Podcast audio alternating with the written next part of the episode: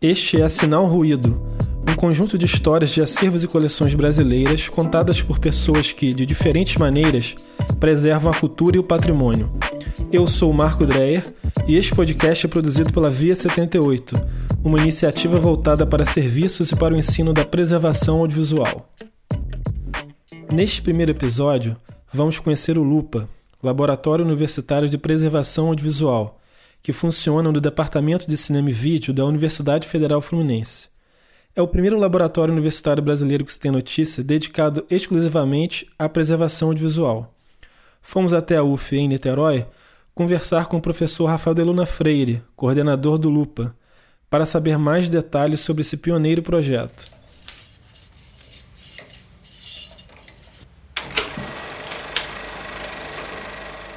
Bem, o Lupa surgiu quando eu ingressei por concurso na universidade, já tinha é, uma trajetória ampla no campo da preservação e também no pesquisa histórica, e eu sempre percebia, por exemplo, durante o tempo que eu trabalhei na Cinemateca do MAN, o afastamento entre a universidade e os arquivos de filme, né, sobre o campo da preservação e da pesquisa, né, percebendo como na universidade naquele momento havia possibilidade de financiamento, desenvolvimento de pesquisas, mas uma demanda também de lidar com a materialidade dos filmes, das cópias que estavam nos arquivos, ou seja, como era necessário aproximar ambos. E ao mesmo tempo, uma reflexão de que a UF ah, precisava guardar sua própria memória, em particular o departamento de cinema, e que a produção audiovisual principal do curso cinema eram filmes que não eram filmes profissionais, não eram parte desse cânone que teriam espaço. Uh, uh, numa cinemateca brasileira ou numa cinemateca do MAN, né? eram curtas-metragens, muitos em bitolas 16mm semi-profissionais. Então a gente pensou que talvez o nosso foco dentro do LUPA, e aí criou esse nome Laboratório Universitário de Preservação Audiovisual, poderia ser uma iniciativa não só para desenvolver estrutura da universidade no campo da preservação, mas de ter uma atividade de preservação, um arquivo, com foco regional e temático, que eu acho que era essa necessidade da gente ter no Brasil uma rede de arquivos trabalhando conjunto e dividindo responsabilidade. Não é todo mundo tentando preservar as mesmas coisas, as mesmas grandes obras. Acho que cabe a Cinemateca Brasileira, a Cinemateca do MAN, provavelmente longas metragens, ficcionais, comerciais. E o que, que o Lupa poderia fazer? Primeiro, esse recorte regional do estado do Rio. Né? A maior parte, se não todos os arquivos regionais audiovisuais ah, do estado do Rio estão na cidade do Rio de Janeiro. Niterói, como antiga capital do estado do Rio, poderia olhar mais para o interior, para o estado do Rio, para fora da capital. Então a gente tinha essa perspectiva fluminense. Então, e ao mesmo tempo não focar uh, no cinema profissional. A gente, pensar, a gente pensou inicialmente na ideia do cinema não profissional ou do amador, no qual a gente inseria, por exemplo, a produção universitária. Né? Não são filmes profissionais, não são exibidos em salas de cinema. Então, eu acho que era, a gente pensou nesse recorte temático uh, e regional, cinema amador fluminense, no qual o cinema realizado pela UF, né, os filmes em 16mm, filmes de estudante, não apenas os filmes de conclusão, mas os exercícios em sala de aula também é, fariam parte. Então a gente decidiu criar o Laboratório Universitário de Preservação Audiovisual, tendo como foco a preservação e a promoção do cinema amador fluminense. Perguntei ao Rafael se não haveria uma motivação política na criação do Lupa, já que o laboratório faz uma aposta na regionalização dos arquivos audiovisuais. Total. Essa, toda essa discussão teve uma questão política que eu acho que era transformar um argumento numa questão concreta. Né? Primeiro que era, seria ligado à Universidade Federal. Então seria um arquivo federal do mesmo ente que é a Cinemateca Brasileira e como ela deveria, poderia pleitear, assim, não está ligado ao Ministério da Cultura, mas ao Ministério da Educação, então não é, é um arquivo federal. Uh, e segundo, essa ideia realmente de, de que a, as tarefas têm que ser compartilhadas, a gente não vai re, reinventar a roda, Uh, a gente, na verdade, percebe que os arquivos regionais são aqueles que têm mais facilidade para prospecção local. E, e, sobretudo, também a gente tem que pensar nesses arquivos dividindo responsabilidades e dividindo recursos.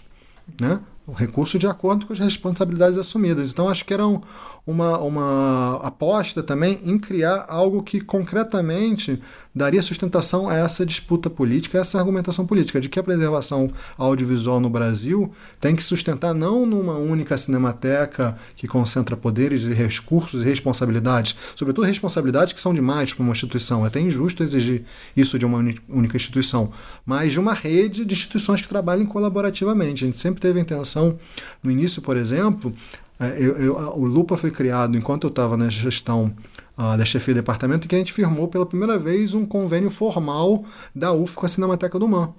Uma ideia mesmo de colaboração. A gente uh, se privilegiar, por exemplo, os acervos uh, não profissionais amadores da, U, da Duman, né? E ao mesmo tempo a gente envia para o manto se tiver algum material que o manto seja mais adequado para preservar. Essa ideia de não disputar, mas trabalhar em conjunto. Em seguida, o Rafael nos falou um pouco sobre as primeiras obras incorporadas pelo Lupa, começando pela produção dos próprios alunos da UF. O primeiro acervo que a gente começou a tomar conta é um acervo que já estava aqui, que é o acervo de filmes da UF. A gente está tentando uh, com que o Lupa se encarregue e assuma essa responsabilidade que no departamento não tem um funcionário, não tem um setor, tem uma comissão de acervo, mas é sempre um assunto que não tem uma pessoa ou uma, alguém formalmente encarregado de cuidar desses acervos. Então a gente tinha isso, então o primeiro passo foi tentar resgatar essa memória dos, de alguns projetos, de localizar onde estão, sobretudo a produção em película uh, da UF, Uh, atualmente está razoavelmente organizada cópias na Cinemateca do Man, é, matrizes no CTAV. A gente tinha esse outro enfrentamento que a gente começou também de forma mais direta, que é o grande gap que a gente tem da produção digital, né? preservar essa produção digital. A gente tem um, um, problema muito de resgatar essa preservação do início dos anos 2000, da transição da película, porque a película, por mais antiga que seja, a gente sabe onde está. Onde estão os filmes realizados pelos alunos da UF em digital, de 10 anos atrás. Né? E ao mesmo tempo, o, focando nesse aspecto das bitolas estreitas, de formatos não profissionais, a gente recebeu uma doação anônima e foi um pouco um dos motivos de tentar tirar o lupa de fato do papel, uh, de que veio de um antigo antiquário que eram justamente que se adequava perfeitamente ao nosso perfil, que eram filmes em 9,5mm, um formato amador, feito utilizado muito no Brasil entre os anos 20 e os anos 50, né, chamado sobretudo da, da marca Pate Baby, que eram filmes sobre feitos por um, por um cineasta amador na cidade do Rio de Janeiro e em, em Teresópolis entre os anos 20 e os anos 40. Então a gente recebeu esse, essa, essa, essa, essa, doação, uh, tinha esse acervo, então a gente achou que era um é, incorporou essa doação ao, Lupa e foi um motivador para tentar tirar o Lupa do papel. Então, através do convênio com uma, a gente pediu que o MAN solicitasse a Cinemateca Brasileira a digitalização desses nove e meio.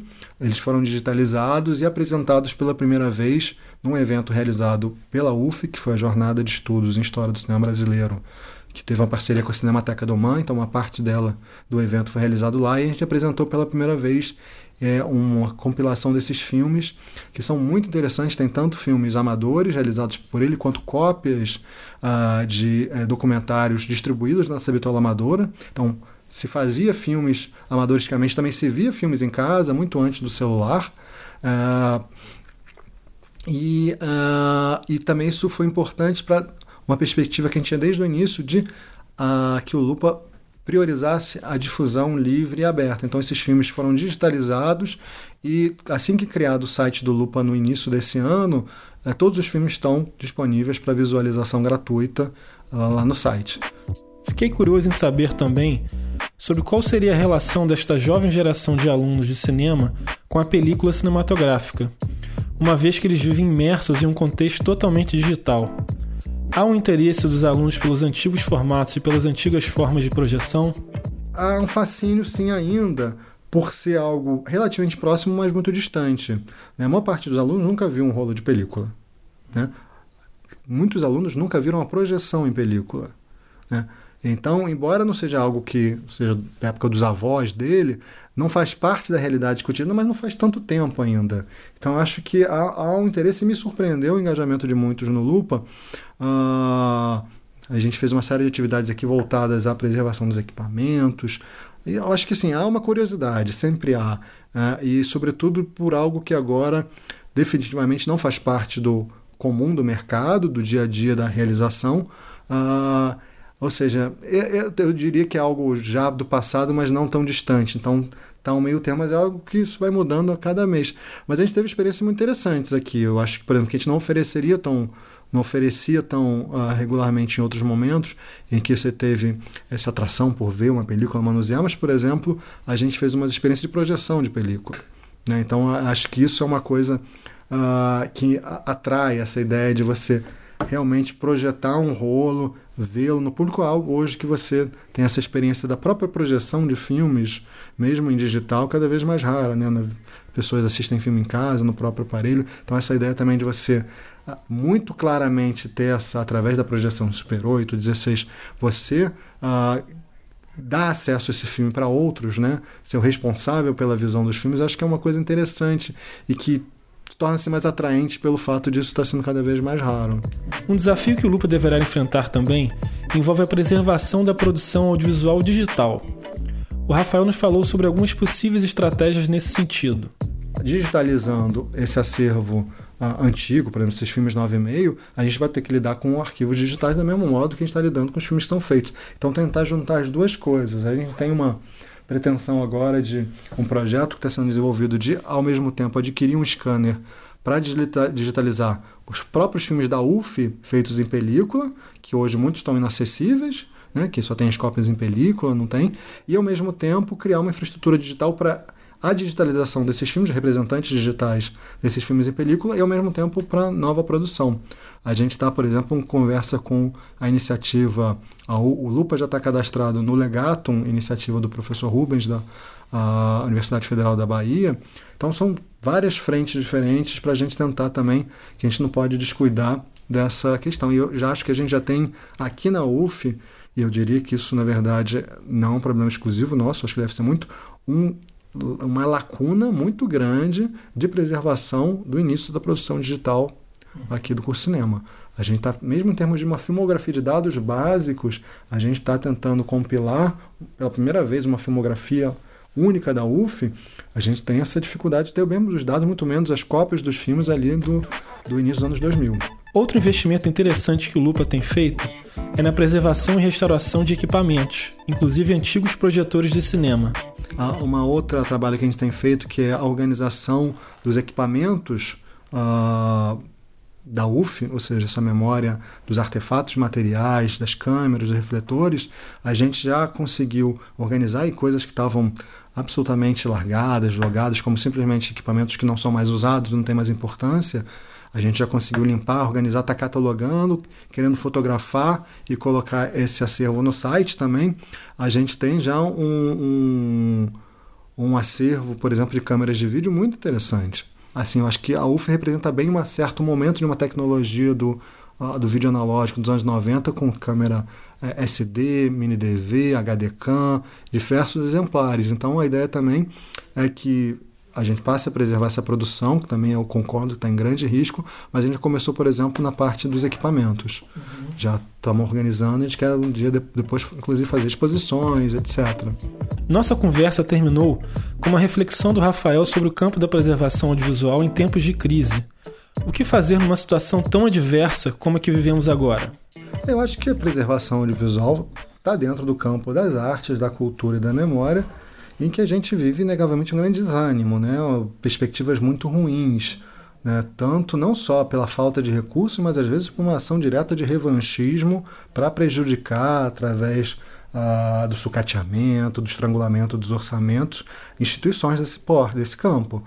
Eu acho que é uma situação extremamente preocupante, mas como eu falei, se a gente também ficar sentado chorando, a gente não vai fazer nada. O lupo surge nesse momento ah, numa resistência, né? Então, uh, obviamente que a gente enfrenta muito mais dificuldades que eu acho que a gente precisava, né? Em vez de apoio, suporte, às vezes a gente encontra mais resistência. Mas isso não deve nos, é, nos, nos paralisar. Pelo contrário, eu acho que aí, é, como eu falei, o Lupa tem uma perspectiva política muito forte também de não ceder a esse movimento de esvaziamento, de estrangulamento, uh, de desesperança. Uh, então acho que a gente também tem que pensar novas estratégias de luta, novas estratégias de parceria, novas estratégias de alavancar recursos, etc., que são muito difíceis, são mais trabalhosos. Quem me dera tivesse condições de trabalhar aqui dignas, que a gente não precisasse ter tanto trabalho para conseguir o mínimo.